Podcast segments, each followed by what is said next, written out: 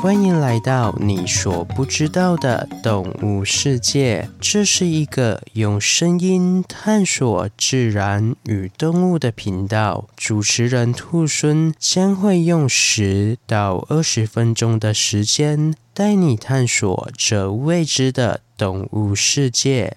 第六十一集龙猫，各位听众朋友，大家好，我是兔孙。本次是由小猫所投稿的主题，谢谢你的投稿。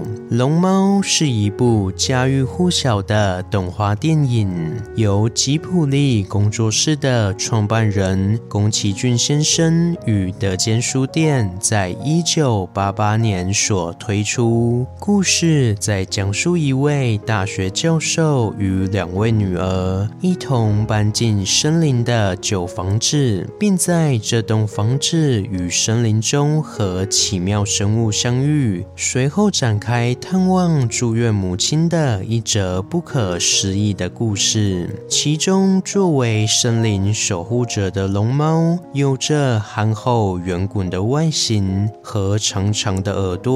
是整个故事中最核心的角色之一，而今天的主角正是有着与绒猫相似的外观，被称为是真实版绒猫的绒鼠。绒鼠也称龙猫、栗鼠、毛丝鼠，是对啮齿目绒鼠科绒鼠属的总称。现存的绒鼠仅剩下两种，分别为长尾绒鼠及短尾榕鼠。长尾榕鼠体型稍小一些，约为二十四到二十八公分，尾长约为十五公分，是目前最多人饲养的种类。另外，短尾榕鼠体型则稍大一些，为三十到三十八公分，尾长约为十公分。目前这两种榕鼠只在智利还有野生种群的栖息。其余的产地如秘鲁、玻利维亚、阿根廷皆已消失殆尽。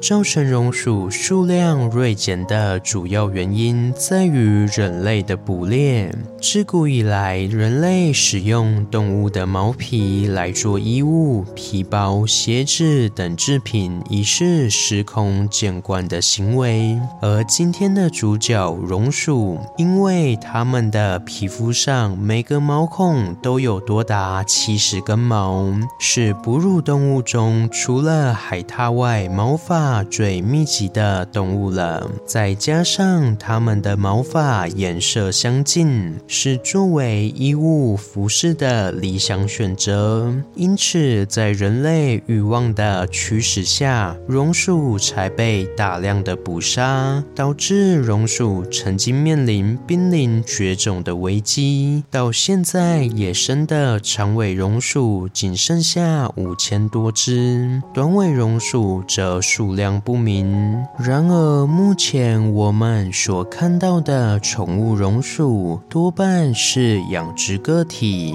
关于榕鼠的养殖，最早可以追溯到一九二二年，当时一位美国的采矿工程师查普曼来到了位于南美洲的安第斯山脉。并在这里与十一只可爱的小生物相遇。没错，这个小生物就是今天的主角榕鼠。随后，查普曼就将这十一只小生物带回了美国加州，并且在与它们相处的过程中发现，它们是一种聪明、可爱、亲近人的小动物。随后，第一批人工饲养的榕榕鼠就在加州成功驯化与繁育，从此查普曼就开创了人类与绒猫共同生活的故事了。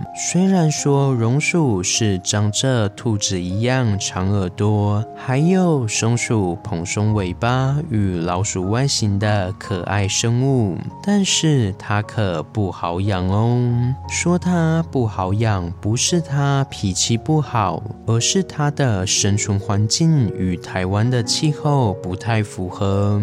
榕鼠是一种喜欢干冷的动物，必须饲养在十六到二十五度的温度中，且湿度也不能超过六十 percent，否则有可能会适应不良而死亡。因此，台湾常年湿热的环境并不利于它们的生存。如果真心想饲养它们的话，就必须准备一个二十四小时都有温控及湿度控制的房间，还要准备一盆让它可以洗澡的沙子才行。如果用水清洗的话，很有可能让它的皮肤发炎，严重一点的话，还可能引起死亡。不过，如果以上的条件你都能满足的话，兔猻相信榕树是除了猫狗外最适合人类饲养的宠物之一了。就像前面说的，它们聪明且长大后体型也和兔子差不多，所以体型上也不至于会太大。另外，与它们亲近久了，你就会发现它们还会认主人，甚至还会每天要找你讨摸摸呢。而这样可爱的绒猫，除了作为宠物外，还具有科学价值哦。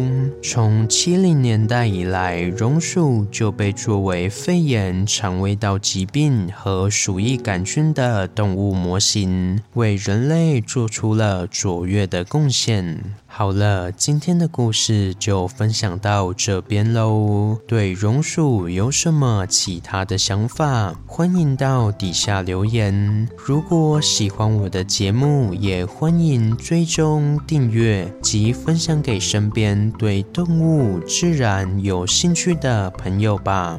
最后，想要鼓励兔孙的话，可以到 Apple Park 上给兔孙五星评价。